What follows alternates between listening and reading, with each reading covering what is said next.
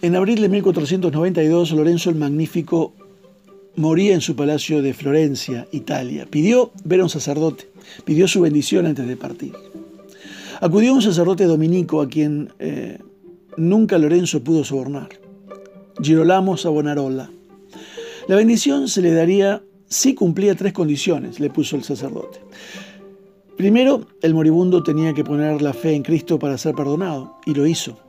Segundo, debería restaurar los bienes robados a los ciudadanos de Florencia, accedió. Tercero, debería restituir el gobierno al pueblo y no a una corrupta familia Medici como era la de él. Lorenzo dudó, entonces miró a la pared y murió. Aún así, Savonarola se hizo cargo del gobierno y fundó una república que duró seis años escasos. Mientras Colón exploraba los mares buscando, en ese año, un paso a la India, Savonarola establecía una cristocracia en Florencia. Eran dos experimentos nunca realizados en la historia con graves peligros. Ambos triunfaron. Colón abrió un nuevo mundo, América. Savonarola quería fundar una nueva Jerusalén y lo hizo, con Cristo como rey absoluto. Ambos recibieron castigos también. Colón volvió de América en cadenas, acusado de codicioso. Savonarola terminó su carrera en la hoguera en 1498 a los 46 años de edad. Él mismo había encendido hogueras de vanidades donde cuadros, libros, alfombras, bienes suntuarios, elementos paganos fueron quemados.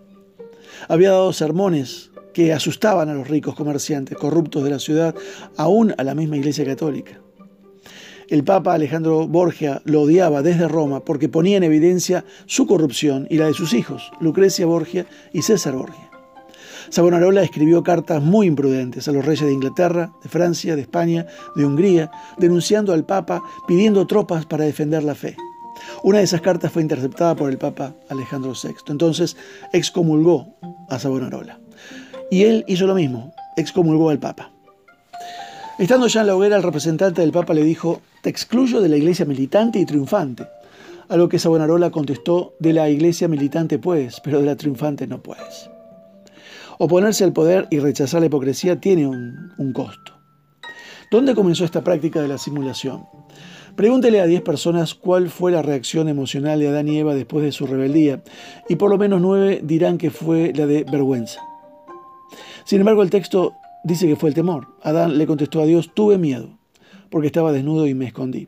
No fue temor a la violencia contra su persona ni al castigo, sintió temor por su desnudez.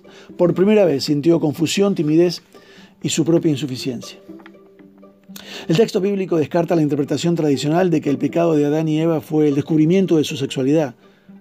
Lo que Adán sintió no fue meramente vergüenza en cuanto a su desnudez, sino más específicamente el oprobio por el descubrimiento de toda su persona. ¿Cómo podemos describir eh, en términos actuales el sentido de nuestra propia insuficiencia? Al encontrarse alienado de la fuente de una vida plena, Adán perdió su eh, elevada autoestima y empezó a retirarse de las infinitas posibilidades para las cuales Dios lo había creado. El hombre separado de Dios nunca puede estar completo ni sano. Nuestras hojas de higuera hoy en día son de marca y llevan botones, cremalleras, pero por mucho que las sofistiquemos están diciendo lo mismo que tememos que nos vean como realmente somos. Disimulamos nuestro temor con un improvisado camuflaje. Es una pandemia de máscaras. Los más grandes enemigos de un matrimonio o cualquier relación están en vos. Tu orgullo, mi egoísmo, nuestra falta de perdón, tu integridad o ingratitud, mi impaciencia, nuestra ira, tus palabras ásperas, mi, silencio. Mañana hablaremos de Adán y Eva y la mirada del otro. Que Dios te bendiga.